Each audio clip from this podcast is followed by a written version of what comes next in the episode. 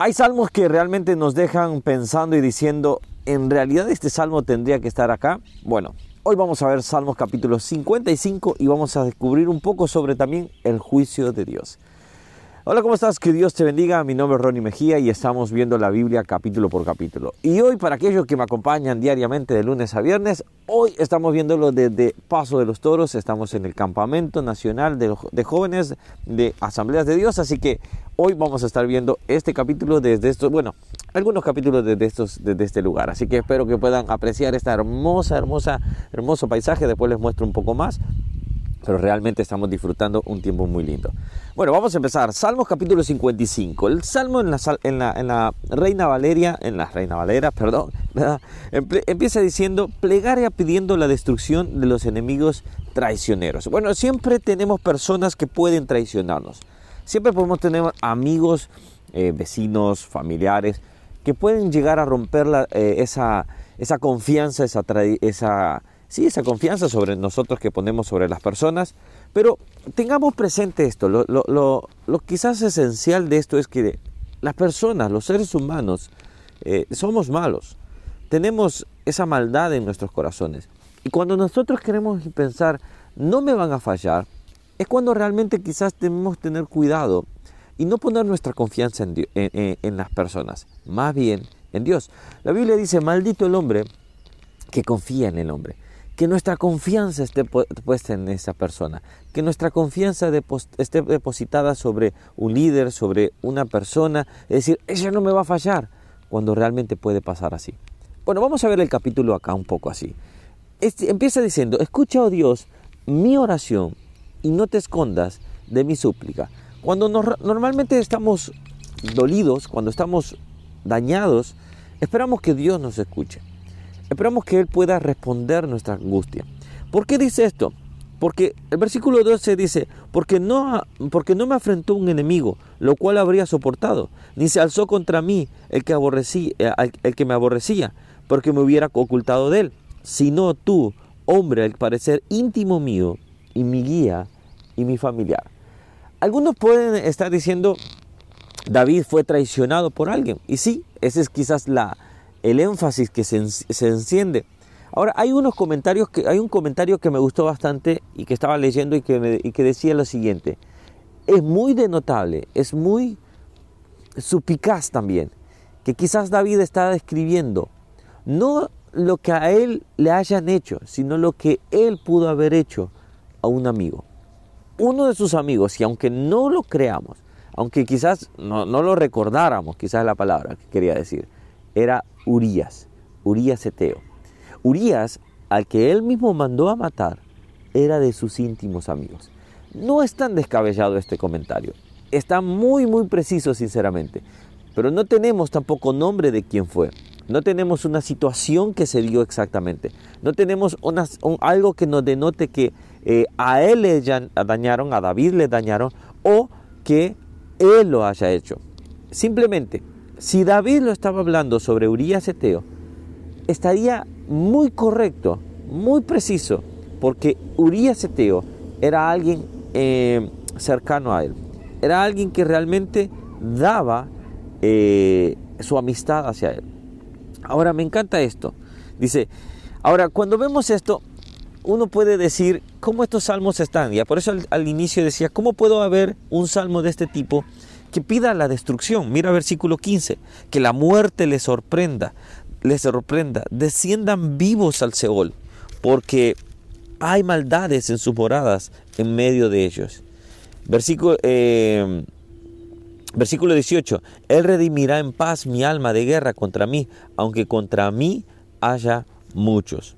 Ahora fíjate bien, una de las cosas que hoy por hoy, y justo estábamos hablando ayer, el día de ayer con alguien, era... Ah, el siguiente, que cuando vemos estos salmos y decimos, ¿cómo puede haber un salmo de destrucción? ¿Cómo puede haber un salmo pidiendo eh, juicio, pidiendo totalmente la aniquilación de alguien o de, al, o de muchos? Y es que cuando vemos realmente esto, uno de los temas que hoy por hoy quizás no se toca, y no es que no deseáramos eh, digamos, tocar, sino porque quizás no es popular, vamos a decirlo así, ese juicio de Dios. Y el juicio de Dios va a estar. Dios juzgará a las personas. Mira el versículo 19. Dios oirá y los quebrantará luego. El que permanece desde la antigüedad, por cuanto no cambian ni temen a Dios. El juicio de Dios vendrá sobre las personas que no temen a Dios, que hacen iniquidad, que hacen el mal a otras personas. Un día vendrá, un día se dará. Ahora, ¿qué debemos hacer nosotros? Hablar a las personas y decir, el juicio de Dios va a venir. Va a venir sobre aquellos que hacen el mal sobre otros. Por eso uno de los, Jesús lo resumió muy bien, uno de los mandamientos más importantes es amarás a tu prójimo como a ti mismo. Porque así no, no dañamos a alguien, no herimos a alguien, para que nosotros no seamos juzgados también. Mira lo que dice Romanos, y es impresionante, Romanos capítulo 2, versículo 2, mas sabemos que el juicio de Dios contra los que practican tales cosas es según verdad. Y versículo 5, pero por tu dureza y por tu corazón no arrepentido, atesorarás para ti mismo ira para el día de la ira y de la rebelión del juicio de Dios. Todos aquellos que hagan mal, todos aquellos que hieran, o quizás que nosotros eh, herimos a alguien y no pedimos perdón, un día Dios juzgará al justo. Un día Dios juzgará a todas las personas que hayan hecho el mal, pero que no se arrepientan. Por eso Jesús vino a predicar un evangelio, unas buenas noticias de arrepentimiento.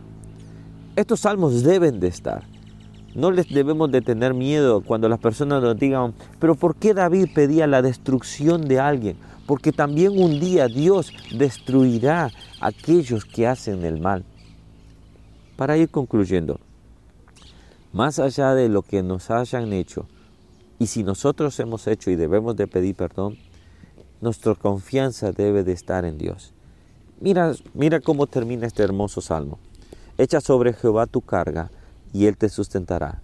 No dejará para siempre caído al justo. Y termina diciendo una frase muy hermosa.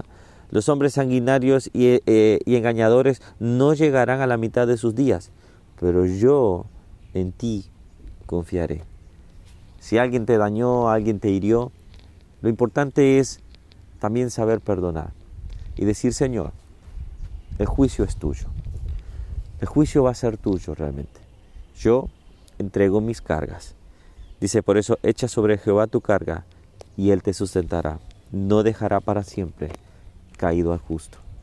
Estos salmos de juicio van a estar y debemos de tomarlo en cuenta. ¿Un día Dios juzgará? Sí, pero nosotros también debemos de confiar en el Señor y decir, Señor, ¿estoy siendo justo? ¿He sido justo con alguien? Si he dañado a alguien, ¿le he pedido perdón?